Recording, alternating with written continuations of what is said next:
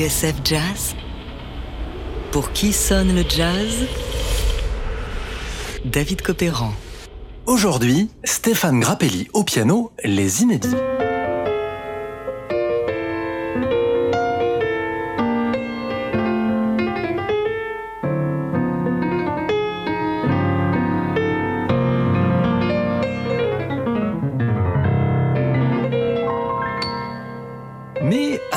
Sont ces mains qui dévalent les 88 touches du clavier Eh bien, vous ne rêvez pas, elles appartiennent à Stéphane Grappelli. Oui, Grappelli, le bras droit de Django, père de tous les violonistes, l'enfant du Montmartre de l'entre-deux-guerres, qui disait que le jazz, c'est ce qui permet d'échapper à la vie quotidienne.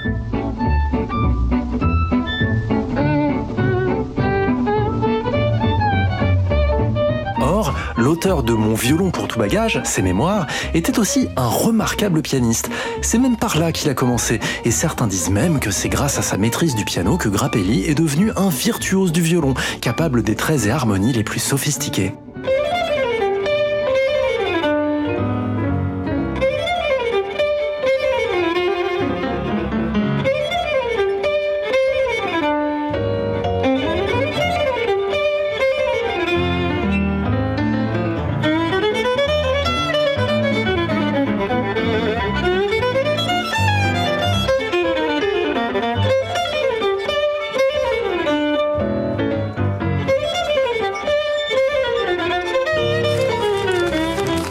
1992, un journaliste de l'événement du jeudi l'avait rencontré dans son appartement sous les toits de Montmartre. Il avait 84 ans. Le patriarche, disait l'article. Un monsieur aux cheveux blancs, posant ses doigts sur les touches, un piano.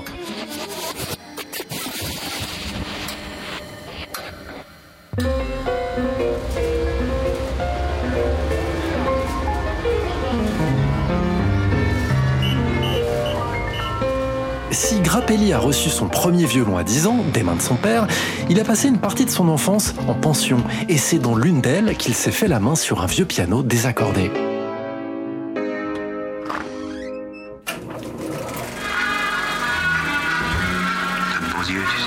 Un jour qu'il pénètre dans un cinéma en face du Sacré-Cœur, le jeune homme tombe sur un vieillard recroquevillé sur son piano, jouant l'invitation à la valse de Weber. Une rencontre qui va changer sa vie. Cet homme fut le premier à m'indiquer la position doigts, raconte Grappelli, où se trouvait le La et quelques accords.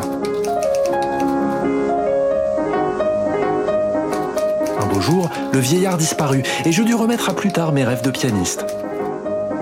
Mais quelques bistrots de Montmartre possédaient un piano, souvent désaccordé, et je m'arrangeais toujours pour bricoler un air ou deux sur ces instruments de fortune.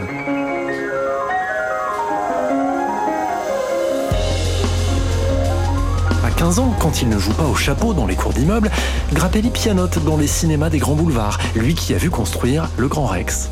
En 1929, enfin, il entre dans l'orchestre de Grégor et ses Grégoriens, où il alterne entre piano et violon. Et si ce dernier prendra bientôt de plus en plus de place, on sait que Grappelli aura souvent l'occasion de faire le pianiste pour Fréhel et Jean Sablon. Cependant, celui qui a fasciné Grappelli le pianiste, c'est Art Tatum. La première fois qu'il entend un enregistrement de Tatum, ça joue tellement vite et tellement de notes que Stéphane est convaincu qu'il a affaire à deux pianistes.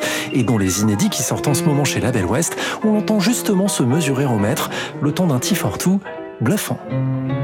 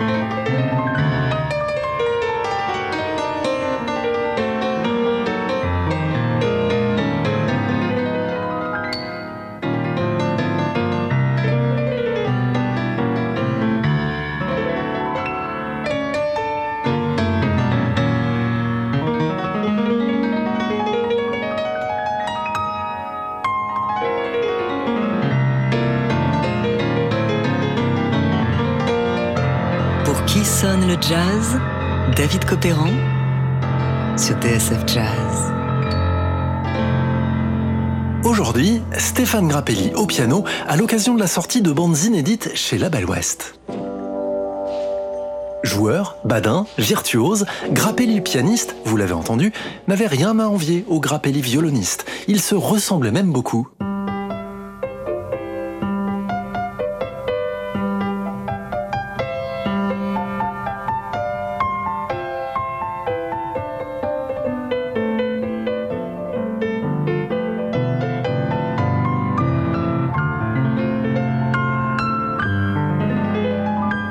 À Whitney Balliett, chroniqueur jazz du New Yorker, il confiait j'ai appris le piano de la même manière que j'ai appris à jouer du violon ou faire la cuisine, d'après les livres et en regardant les autres. J'aimais le piano parce que j'ai découvert que je pouvais jouer tout seul dans les fêtes du 16e arrondissement pour Madame Intel ou Madame Intel, et ainsi me faire beaucoup plus d'argent. Ça, il faut vraiment pas le dire. À 19 ans, poursuit Grappelli, je jouais du piano dans l'orchestre des ambassadeurs sur les Champs-Élysées. Chaque soir, un millier d'hommes et de femmes couvertes de diamants dînaient là, ainsi que deux ou trois maharajas. Après ça, j'ai fait deux saisons au Palais de la Méditerranée à Nice avec Grégor et ses Grégoriens.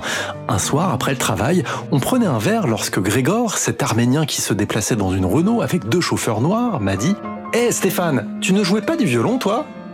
De fait, ça faisait 3 ou 4 ans que je n'en avais pas joué, mais comme j'avais un peu bu, j'en ai emprunté un et j'ai improvisé quelques trucs. Alors Grégor a insisté et depuis, le violon ne m'a plus quitté. En 1931, de retour à Paris, alors qu'il joue dans une boîte du boulevard Montparnasse, la Croix du Sud, Grappelli se fait accoster par un mystérieux homme brun. Monsieur Drappelli, dit-il, je cherche un violoniste qui joue comme ça.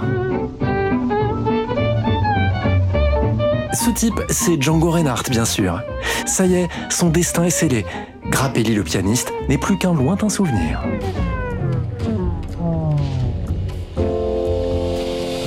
Voilà pourquoi, en 70 ans de carrière, les témoignages de Stéphane Grappelli au piano se comptent sur les doigts d'une main.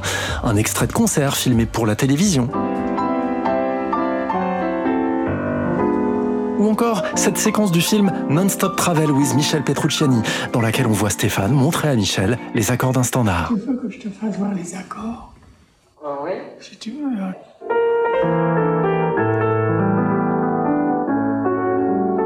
Sur disque, les occasions se font encore plus rares, mais il y en a quand même quelques-unes. Dans Looking at You chez JMS en 1984, dans I Hear Music en 1971, où Grappelli s'accompagne lui-même au piano grâce au procédé du re-recording,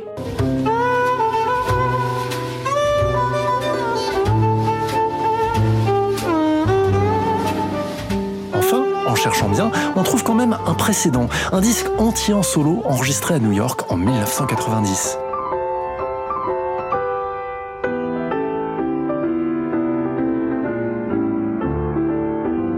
Clin d'œil, l'album s'intitule My Other Love, mon autre amour.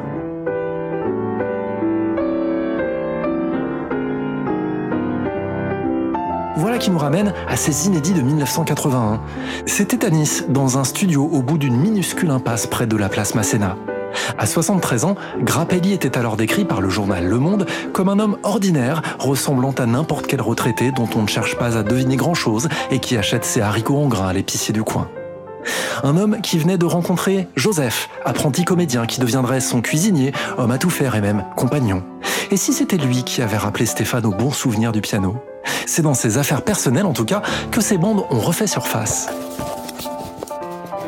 Quand il avait quelques loisirs chez lui, raconte Joseph dans les notes du livret, il s'installait souvent au piano et jouait un long moment du Gershwin, des standards, des compositions à lui, un peu comme un oiseau chanterait sur sa branche. On sentait que c'était nécessaire, comme un épanchement naturel. Il y trouvait beaucoup de plaisir. Stéphane Grappelli au piano, enregistrements inédits du passage Giuffredo, ça sort en ce moment chez Label West.